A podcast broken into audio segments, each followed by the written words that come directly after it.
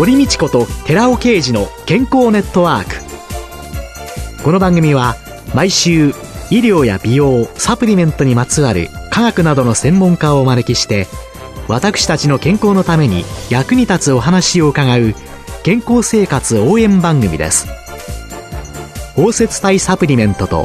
MGO マヌカハニーで健康な毎日をお届けするコサナの提供でお送りします。ここでコサナから番組パーソナリティで神戸大学医学部客員教授寺尾啓二社長の新刊動脈硬化と突然死の知られざる原因小型 LDL コレステロールの怖い話発売のお知らせです。シクロデキストリン研究の第一人者寺尾啓二社長が動脈硬化や脳卒中を招く真の悪玉コレステロールの正体、小型 LDL コレステロールについてわかりやすく解説します。寺尾啓二小佐奈社長の新刊、動脈硬化と突然死の知られざる原因、小型 LDL コレステロールの怖い話、発売のお知らせでした。こんにちは、堀道子です。寺尾啓二です。今月は小佐奈社長で神戸大学医学部客員教授の寺尾啓二さんと共に、シクロデキストリン消化管ケミストリーによる美容と健康というテーマでお送りしています。4週目の今日は、頭が良くなるためのニュージーランド産プロポリス、ケープ30プラスと、そのガンマオリゴ糖包摂体と題してお送りします。プロポリスっていうのはね、はい、よく聞くんですけれども、はいこのケープって何なんでしょうか、はい、あの、最初に説明させていただきたいんですけども、97%日本に来ているプロポリスはブラジル産と聞いてます。その有効成分っていうのは、科学的には経皮酸って言うんですけども、経酸誘導体であるアルテピリン C って呼ばれるもの。これが抗がん作用を持っていたり、様々な抗菌、抗ウイルス作用を持ってたり、いろいろするわけなんですけれども、それに対してニュージーランド産プロポリスには同じ経皮酸なんですけれども、ちょっと形の違うコーヒー酸フェネチル、コーヒー酸とフェネチルアルコールのエステルって言うんですけども、コーヒー酸フェネチル、その頭文字を取って CAPE、ケープと呼んでるんですけども、ケープが多く含まれている。これがニュージーランド産のプロポリスなんですね。そうすると、このブラジル産の含まれているものと、そのケープとは何か違いがあるんですか、はい、そうですね。効果的には抗がん作用とか、抗菌、抗ウイルス作用のところでは非常に似通ったところがあるんですけども、詳しく見ていくと、いろんなところでケープの方がアルテピリン C よりも有効なことが分かってきましたので、そういったところの話を一つにはしたいと思っています。ブラジル産に含まれているものとニュージーランド産に含まれているものの有効成分の違いですね。作用の違いですね。そうですね。その前に、ケープがたくさん含まれてるんだっていうことが、本当に言えるのかどうかっていう研究がされてるわけですよね。このプロポリスにはどのくらい含んでるの？ちょこっとなのたくさんなの？そうです。そうです。ですから、ニュージーランド産プロポリスのケープに様々な健康増進効果が見出されているけれども、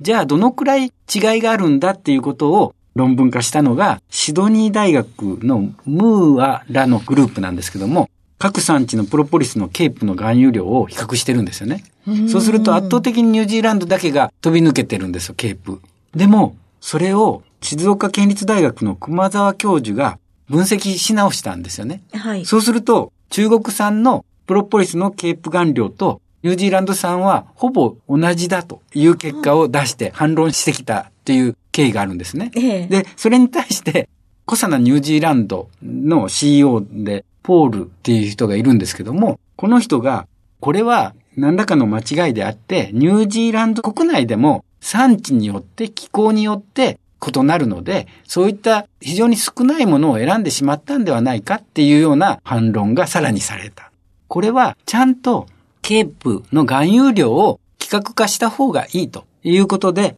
プロポリスニュージーランドという会社があるんですけども、この CEO のボーン氏が企画したんですね。それがケープ30プラスなんです。つまり、プロポリス 10g あたりに 30mg 以上のケープが含有してますよというものだけを選んで市場に出すということで、規格化したというのが一つ大きなところです。ケープが様々な効果効能を示すんだということは論文で明らかにしてるわけですから、ケープさえ入っていればその効果はあるということですよね。ですから、そういうように規格化するっていうのは大事なことだと思います。それで今日のタイトルにある30プラスというのは、はい 10g あたり 30mg 以上のケープを含んでいるということなんですね。はいはい、さあ、そのケープ、どんな働きが？一つは神経繊維腫症の改善効果です。神経繊維腫症っていうのは、稀な病気なんですけども、昔話に小太りじいさんってありましたけども、これは医学的に見ると、神経繊維腫症じゃないかっていうことが言われてまして、うん、レックリングハウゼン病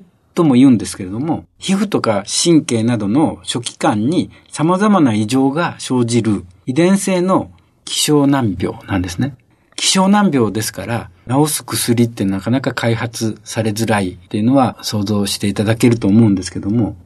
この病気にかかると、生まれつきの皮膚の症状で、コブができてたり、カフェボレ斑って言うんですけども、褐色の斑点がついてたりするんですけども、それだけではなくて内臓の異常があったりしまして、日本での患者数っていうのは3万人から4万人います。世界的には200万人以上いるんですけども、この人数に対して医薬品を開発していくっていうのは経費の点で非常に難しい。そういうところからメルボルンパック研究センター、マルタ先生って言いまして、この先生、医薬品が開発されないのであれば、機能性食品素材をいろいろとチェックしていって、その中にいいものはないか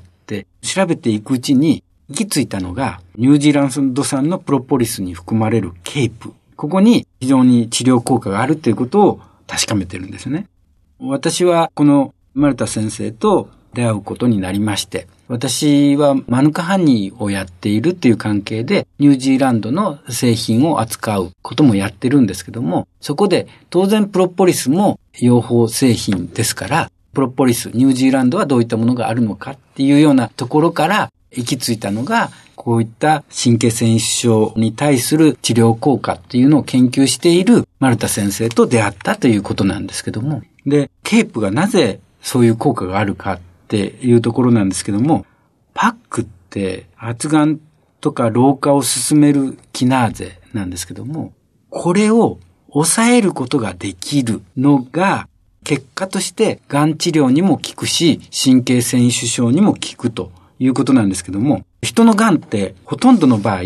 ラスっていう発がん遺伝子が変異して起こるものなんですね。その発がんさせるラスを誘導するっていうのはパックですよね。先ほど言いました発がんと老化を進めるキナーゼが必要なんですよね。がんの70%は全てパック依存だって言われてるわけです。ということで、実はパックを抑えることができれば、抗がん作用であるとか、神経繊維症には有効だっていうことがわかる。そこにケープが有効だったっていうことを研究で明らかとしてるんですね。希少難病だから、企業は開発はしないですよね。そうですね。そこで発見されたケープというのが、実は抗がん作用というものにも。ケープ含有量が多いニュージーランド産プロポリスを摂取することによって、神経繊維腫症の腫瘍っていうものがありまして、それが増殖しないっていうようなことを確かめているんですよね。それが、いわゆるパック遮断というようなことになってくる。はい、結局、私が丸田先生と話をするんですから、やはりシクロデキストリン消化管ケミストリーに話題は移っていくわけですね。つまり、はい、ガンマオリゴ糖による生体吸収性の向上っていうのが一つ消化管ケミストリーとしてあるわけですけど、象徴でいろんな機能性成分が体の中に入るかどうかを検討するわけですけども、そこで一つは先週お話ししましたように、クルクミンとかそういったものは単純酸によって溶解度を改善して、その結果、吸収性が高まるっていう話をしました。はい、で、もう一つの方法っていうのは、胃酸とかそういったものによって分解しやすいものが体の中に入りづらいわけですよね。胃が酸性の状態。そこで壊れてしまって体の中には入らないっていう物質がたくさんあるわけですね。はい。そんな中で、ケープっていうものは、その物質なんです。すぐ壊れてしまうんです。はいつまり、ケープが抗がん油のプロポリスを摂取したところで、胃酸によってコーヒー酸フェネチルっていうケープは壊れて、コーヒー酸とフェネチルアルコールに分解されてしまうんですよね。そうするともう体の中に入らないわけですよね。ですから、ここにも安定化することによって吸収性を高めるという必要があるわけなんですね。で、私どもの研究では、こういうケープの安定性を高めて吸収性を高めるっていう前に、Rα リポ酸でこれまでに研究してるわけです。Rα リポ酸だけを摂取したところで胃酸で壊れてしまうという話をさせていただいたことがあります。でもここにガンマオリゴ糖包摂体を摂取させさえすれば安定化して、その結果吸収性は高まるという研究をしてきました。それと同じことがこのケープにおいてもできるということなんですけども、に行ってもまあ完全に100%分解されてしまうわけじゃないので、はいある程度効果は示す、作用は示すだろうけれども、ガンマシクロデキストリンと一緒に取れば、はい細胞の中に移行しやすくなり、安定性があり、ということが実験で出てきたということなんですね。はい。もう一つ私がお話ししたいのは、もう二つ目の効果なんですけども、頭が良くなるっていうのが一番わかりやすいなと思うんですけど、脳機能の改善効果なんですけども、これに対してもケープは優れているんですね。ええ一つは脳内のタンパク質って老化とかですね、日頃のストレスなどで凝集していってるんですよね。タンパク質の凝集がアルツハイマーであるとかパーキンソンなどの認知症を引き起こしているっていうことが明らかとなっているわけなんですね。ケープはタンパク質の凝集抑制する効果があるっていうことを一つには確かめている。もう一つお話しさせていただきたいのが脳神経細胞の分化誘導っていうことなんですけども、脳は神経細胞でできているということですけども、この神経細胞がきれいに形をとっていないとダメなわけですけれども、細胞体とそれをつなぐシナプスっていう枝があるわけですよね。で、それでまた細胞体があって、それがつながっていくわけですよね。それで、新しいことを学習すると、脳は神経細胞からシナプスが枝分かれしていって、別の神経細胞につながって、また新しい回路ができて、勉強すればするほど新しい回路が作られていくわけですね。回路をたくさん作ることが脳機能を高めることにつながるということなんですけども、結果として記憶力も高まっていくわけですよね。で、神経細胞を分化させる、神経細胞の分化誘導に対して、いろんな成分が効くっていうことでこれまでに研究されてきたんですよね。その中で、ビタミン A なんですけども、これが一番これまではよく効くものだってされてきたんですよね。で、産業技術総合研究所、そこと私どもで共同研究したんですけども、50種類以上機能性成分を横並びにして調べていくわけですよ。人、神経が細胞を使って、どのように神経細胞が分化されていくかっていうのを見るわけですよね。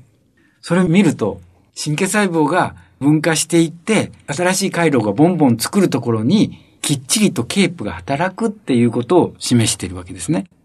マウスを使って、記憶の機能向上効果があるかどうかって一般的によく知られている方法がありまして、オブジェクトとして四角のものと丸のものを用意するんですね。はいで、最初は6日間何もないところで慣れ親しませるわけです。そのうちに四角い2つを置いとくんですよね。はい。そうすると四角い二つっていうのがそのうち慣れてくるわけです。その四角いところに慣れているわけですけども、そうこうしているうちにポコッと一つの四角を丸に変えるわけですよ。はい。丸は新しいものだから興味を示してそっちに普通だったら行くんですけども、認知機能が衰えてるとそっちに行かないわけですよね。そういう検討をするわけですよね。うんで、そうした場合に認知機能衰えてないものに対してスポコラミンっていう神経変性疾患を発症するような薬物がありまして、これを飲ませるんですよね。ガクンと新しいオブジェクトなのか、そうじゃないのか分からなくなってくるわけですよ。結局認知機能が衰えてしまってるわけですよね。うんそこに薬物を投与した状態でケープを取らせるんですね。そうすると5分になるわけです。でも、面白いのは、そこにガンマオリゴ糖包摂体を入れておくと、もっと認知機能高まる、差別化をするようになるということを確かめてるんですね。このように、認知機能の向上っていうものも、ケープにはあるんだっていうことが最近になって分かってきたんですね。超高齢社会の日本においては、アルツハイマー、認知機能の低下、本当に問題になりますものね。はい、日常の中でこういうものが普通にあったら、そうですね。普通に生活の中に取り入れられたらいいですよね。はい、でもこのスコポラミンで機能が落ちるっていう、はい、これまだ薬としてもちょっと使われたりしますから、何とも言えない気持ちになって 伺っておりましたけれども、はい。今日の内容をまとめますと、はい、どんな感じでしょうか、はい、まず、ブラジル産プロポリスにはアルテピリン C という特有な機能性成分があって、でも同様にニュージーランド産プロポリスにはケープという機能性成分が含まれています。天然のものですから、ケープが入ってたり入ってなかったりしますので、やっぱり規格化した方がいいということで、ケープ含量規格化、30mg のケープがプロポリス 10g にそれ以上含まれてますという形で、ケープ30プラスっていうものがニュージーランドでは製品化されています。で、何に効くかですけども、希少難病であります神経繊維腫症っていうのがあります。その改善効果が見られる。これがニュージーランド産プロポリス、ケープによるものだっていうものが最近で突き止められています。でも、このケープっていうのは非常に不安定な物質ですから、胃酸によって簡単に分解してしまいます。ですから、やはりガンマオリゴ糖で安定化させて、そのことによって吸収性も改善しますし、ここではその抗がん活性も向上するっていうことをお話しさせていただきました。さらに、ケープの効果として、タンパク、凝集を拡散化して認知症を抑えるとか、それから脳の神経細胞を分化誘導することによって脳機能を改善するとか、そういうような効果もありますと。で、それは当然ガンマオリゴ糖包摂で高まるというようなお話をさせていただきました。ありがとうございました今週は小佐野社長で神戸大学医学部客員教授の寺尾啓二さんとともにシクロデキストリン消化管ケミストリーによる美容と健康の4回目。頭が良くなるためのニュージーランド産プロポリスケープ30プラスとそのガンマオリゴ糖包摂体と題してお送りしました。寺尾さんありがとうございました。ありがとうございました。ここでコサナから番組お聞きの皆様にプレゼントのお知らせです。栄養や酵素が豊富なキウイフルーツをパウダー化し熱や酸化に弱い酵素の活性を保ったコサナのキウイとオリゴのパウダーを番組お聞きの10名様にプレゼントします。キウイフルーツに含まれる酵素をアルファオリゴ糖で包み込むことによって熱や酸化から守り酵素活性を保つことに成功しました。またアルファオリゴ糖は腸の中で善玉菌の餌になります。プレゼントをご希望の方は番組サイトの応募フォームからご応募ください。コサナのキウイとオリゴのパウダープレゼントのお知らせでした。堀道子と寺尾啓二の健康ネットワーク。この番組は包摂体サプリメントと MGO マヌカハニーで健康な毎日をお届けする「コサナの提供」でお送りしました。